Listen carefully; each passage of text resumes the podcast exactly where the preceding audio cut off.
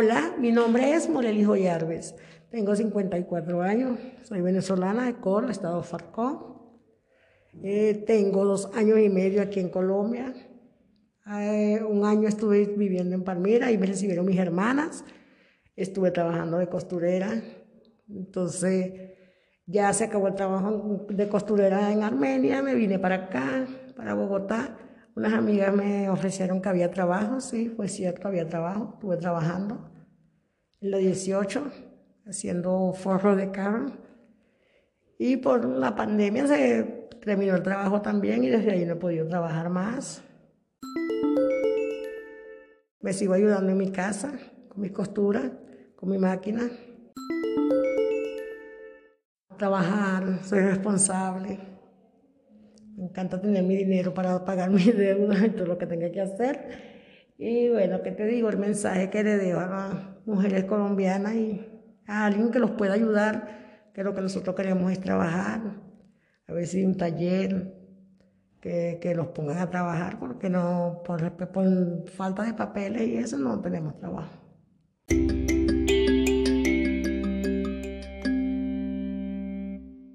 Hola, mi nombre es Mibelis Rodríguez, eh, soy venezolana, tengo 34 años de edad, eh, tengo dos hijas, una de 12 años y una de 8.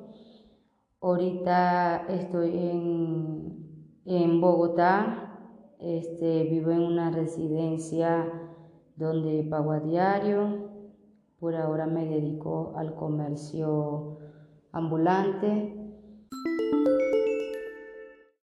Eh, bueno, eh, mi historia de llegar acá a Colombia fue en, en el 2019, donde residí primero a, a, Barranquilla. Allí me dedicaba a las ventas de, de achote o noto, no sé cómo lo conozcan acá. Es un alimento que, que se muele y le da mm, color a las comidas eh, duré varios meses, como hasta en septiembre, con la venta allí en todo el mercado de Barranquilla, el cual compraba al mayor en, en el pueblo de Carmen Bolívar, pero luego se, se me puso un poco ruda las ventas, decidí venir a Bogotá, venía en compañía de una pareja que tenía este, luego acá llegué, me dediqué a las ventas también como comerciante independiente y luego de pasar meses de cuarentena, regresé a Venezuela donde fui a buscar a mis dos niñas en el mes de octubre. Luego regresé con ella al principios de enero y bueno, ya este, estoy residiendo con ellas acá en Bogotá, solamente ellas y yo. Luego conseguí un trabajo porque soy venezolana con papeles y bueno, eh, una experiencia que viví un poco no agradable de que mi jefe me hacía propuestas de tener algo con él a cambio de, irme mejor, de ayudarme con mis niñas, ya que se dio cuenta que era madre soltera. Entonces, bueno, como no quise aceptar sus propuestas, sus regalías para, para comprarme, como quien dice, él decidió despedirme del trabajo y bueno, él pensó de que con despedirme yo me iba a sentir me iba a sentir con una situación muy fuerte por ahora tener a mis niñas acá y me proponía por teléfono de que cuando yo quisiera que él me ayudara o lo que yo necesitara, se lo pidiera, que él me lo iba a dar, pero bueno, como mujer capacitada sé a qué se, a qué se debían sus propuestas y sabía cuál era el pago que tenía que dar yo.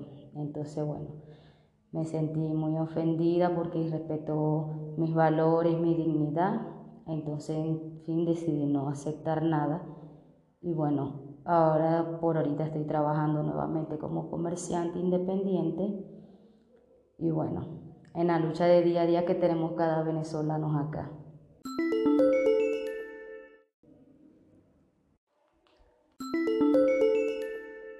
Bueno, entonces este, con mi trabajo me ha tocado por ahorita un poco fuerte porque no puedo cumplir el horario que a veces quiero para, para generar más dinero, ya que no se me he tenido la facilidad de conseguirles también estudios a mis niñas. A pesar de que soy venezolana y documentada, esté documentada, tengo mi permiso de permanencia, no se me ha sido posible ni siquiera con mi permiso poder obtener este las matrículas, como lo dicen acá para ellas, ya que todo también es vía internet y bueno, eh, me he registrado en muchos links de páginas que me han dado y en todas las respuestas que me han enviado es que no hay matrícula. Entonces por, por la situación de la pandemia y todo, no hay ente físico a donde uno pueda dirigirse para ser atendido, para poner el reclamo y bueno, desde enero que estoy acá, bueno, yo no, mis niñas, no, no le he podido poner a estudiar, pues me ha tocado a veces dejarlas solas en la residencia mientras yo salgo a trabajar. Y, y bueno, y con la pandemia me he visto un poco este, apretada, a veces hay días que, que debo la residencia porque solamente hago poco dinero, entonces si pago residencia no, no como, entonces bueno, me ha tocado como que comer porque ya es más es la, la obligación que tengo con mis hijas, pues. Y bueno, eh, quisiera es, eso, no sé, un, un, alguna entidad o algo que nos ayude a nosotros en ese proceso de que a pesar de que tenemos nuestro permiso o sea, no, tenemos esa, esa, ayuda, pues, de que, bueno, sí, como ya tú tienes tus papeles, sí, aquí sí puedes. No, en verdad, a pesar de que tengo dos años acá, no, no he tenido esa suerte. Pues.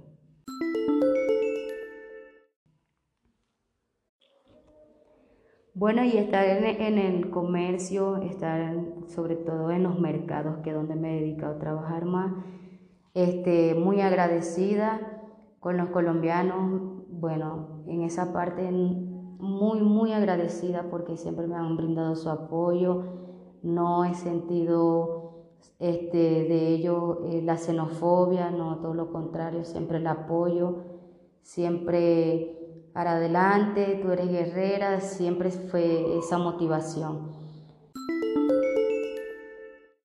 Y bueno, acá luego, eh, al estar en, el sector de la Candelaria, me hablaron sobre el taller acá de mujeres que tiene y comencé a participar. Y bueno, esto me ha dado mucha más fortaleza, mucho más conocimiento, he emprendido mucho más, o sea, he conocido todos mis derechos acá. Y bueno, muy agradecida con todas las líderes acá. Y bueno, este, lo único que ya que con todo este conocimiento en los talleres, o sea, es como que pedir más este, atención a todos, seamos legales o irregulares, o sea, más como cooperativas que nos ayuden a ejercer a todas esas mujeres que vienen preparadas, pero no se les ha hecho fácil ejercer ese conocimiento o ese estudio que traen